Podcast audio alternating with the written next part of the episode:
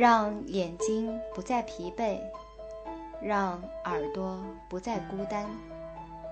加长读书时刻。牛奶是由食品和药物管理条例规定不允许含有农药残毒的少数食品之一。然而，事实上，无论什么时候进行抽样检查时，残毒都会检出。在奶油和其他大规模生产的奶酪制品中，残毒量是最大的。在一九六零年，对这类产品的四百六十一个样品进行了化验，表明三分之一含有残毒。食品与药物管理局把这种状况描述为远远不是鼓舞人心的。一个人要想发现不含 DDT 和有关化学药物的食物，看来他必须到一个遥远的、原始的土地上去，还要放弃现代文明的舒适生活才行。这样的土地也许至少会存在于遥远的阿拉斯加北极海岸的边缘地带吧。但一个人甚至在那儿也会看到。正逼近而来的那种污染的阴影。当科学家对该地区爱斯基摩人的当地食物进行调查时，发现这种食物不含杀虫剂。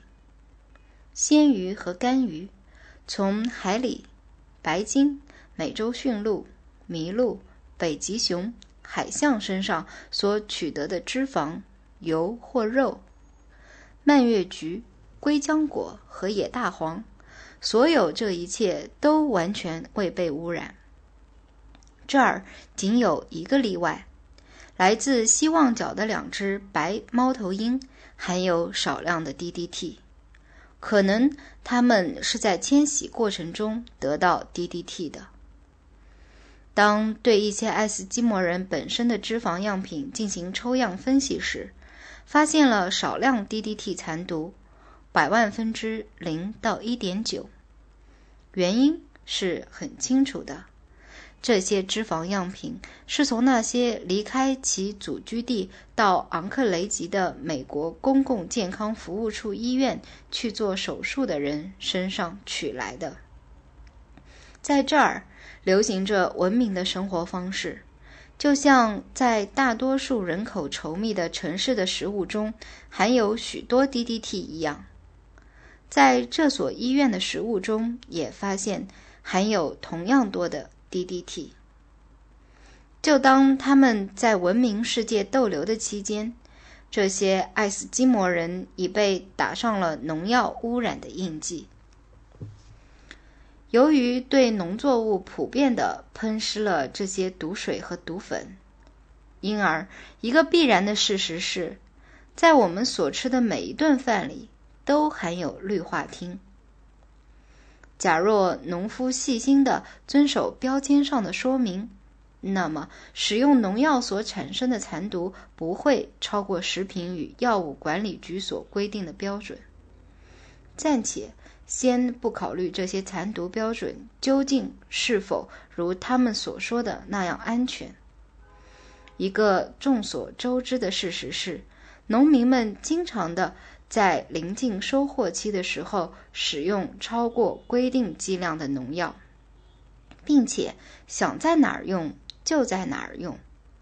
另一方面，这也说明人们都不屑去看那些小巧的说明标记，甚至连制造农药的工业部门也认为农民经常滥用杀虫剂，需要进行教育。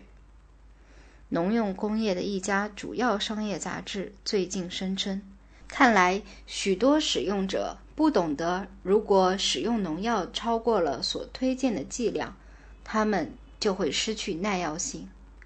另外，农民可以一时兴起的随意在许多农作物上使用杀虫剂。在食品与药物管理局的卷宗中所记载的这种越轨行为。”已达到一个令人不安的数量。有一些例子说明了对于指示的漠视态度。一位种莴苣的农民，他在临近莴苣收获时，不是施用一种，而是同时施用了八种不同的杀虫剂。一位运货者在芹菜上使用了剧毒的对硫磷，其剂量相当于最大容许值的五倍。尽管在蜗居上不允许带有残毒，种植者们仍使用了在所有绿化厅中最毒的。异地试剂，菠菜也在他收获前的一周中被喷洒了 DDT。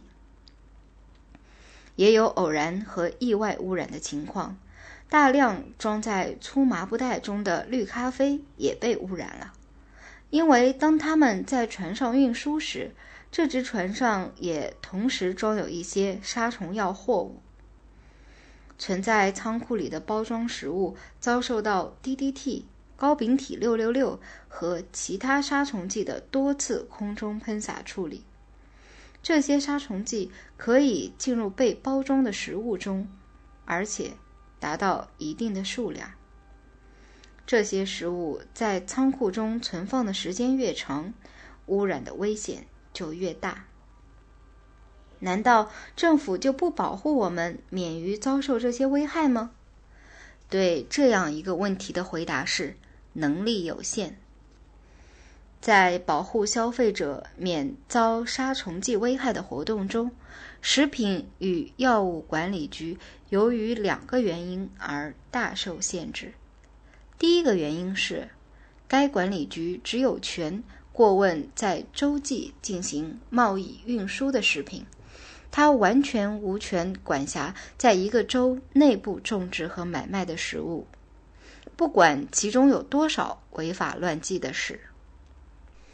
第二个原因是一个明摆着的事实，即在这个管理局的办事员为数甚少，他们不足六百个人，却要从事十分繁杂的工作。据食品与药物管理局的一位官员谈，仅仅只有极少量的洲际贸易的农产品，远小于百分之一。能够利用现有设备进行抽样检查，这样取得的统计结果是有漏洞的。至于在一个州内生产和销售的食物，情况就更糟了，因为大多数州在这方面根本没有完整的法律规定。由食品与药物管理局所规定的污染最大容许限度，称为容许值。有明显的缺陷，在这种使用农药的盛行风气下，这一规定仅仅是一纸空文，它反而造成了一种完全不真实的印象，即安全限制已经确定，并且正在坚持下去。至于说到人们允许毒剂的毛毛雨洒到食物上，其安全性如何？有许多人根据充分的理由辩论认为，没有一种毒剂是安全的，或是人们想要加在食物上的。